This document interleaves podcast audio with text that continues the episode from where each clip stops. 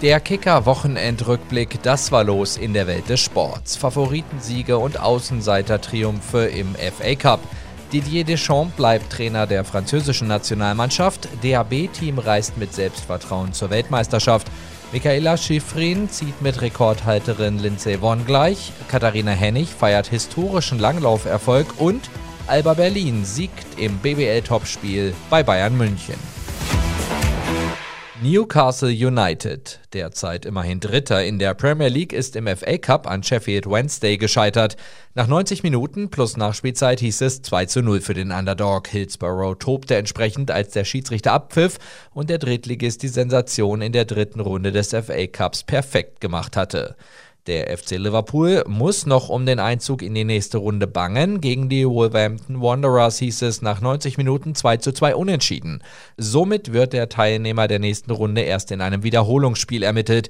Dieses steigt dann für Liverpool auswärts am 17. Januar. Manchester City dagegen ist locker und leicht in die vierte Runde des FA Cups eingezogen. Vor über 50.000 Zuschauern im Etihad Stadium hieß es gegen den FC Chelsea 4 zu 0.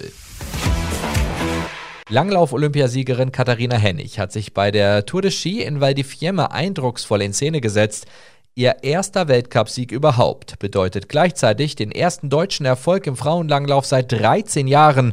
Die 26-Jährige setzte sich im Massenstart über 15 Kilometer in der klassischen Technik durch und distanzierte auf der sonnendurchfluteten Zielgeraden die letzten verbliebenen Rivalinnen. Nach Olympiagold im Teamsprint und Olympiasilber in der Staffel, jeweils 2022 in Peking, ist es der größte Erfolg in Hennigs Karriere. Und noch eine Meldung vom Basketball. Im Topspiel der BBL hat sich Alba Berlin hauchdünn gegen Bayern München durchgesetzt. Nach hart umkämpften 40 Minuten hieß es 80 zu 79 für die Albatrosse, die somit vor den Bayern auf Rang 2 in der Tabelle bleiben. Spitzenreiter ist weiterhin Bonn. Menus jederzeit auf kicker.de oder in der Kicker-App.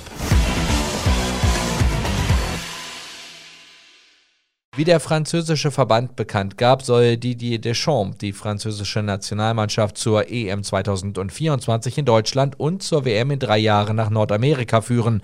Der 54-Jährige hat entsprechend einen neuen Vertrag bis Juni 2026 unterzeichnet.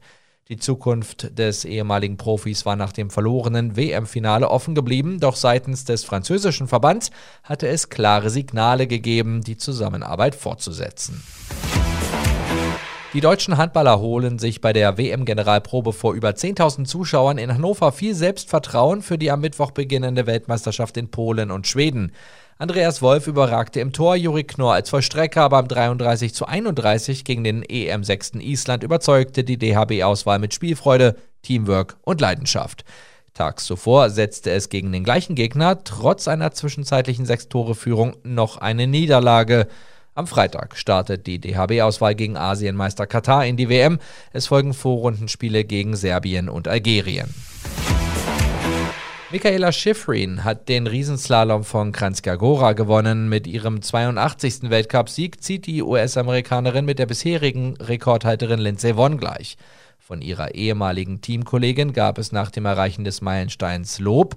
Ich freue mich wirklich für Michaela. Rekorde sind dazu da, um gebrochen zu werden. Und wenn jemand meinen Rekord bricht, bin ich wirklich froh, dass es eine Amerikanerin ist, schrieb die 2019 zurückgetretene Won in einem Beitrag für die Nachrichtenagentur AP.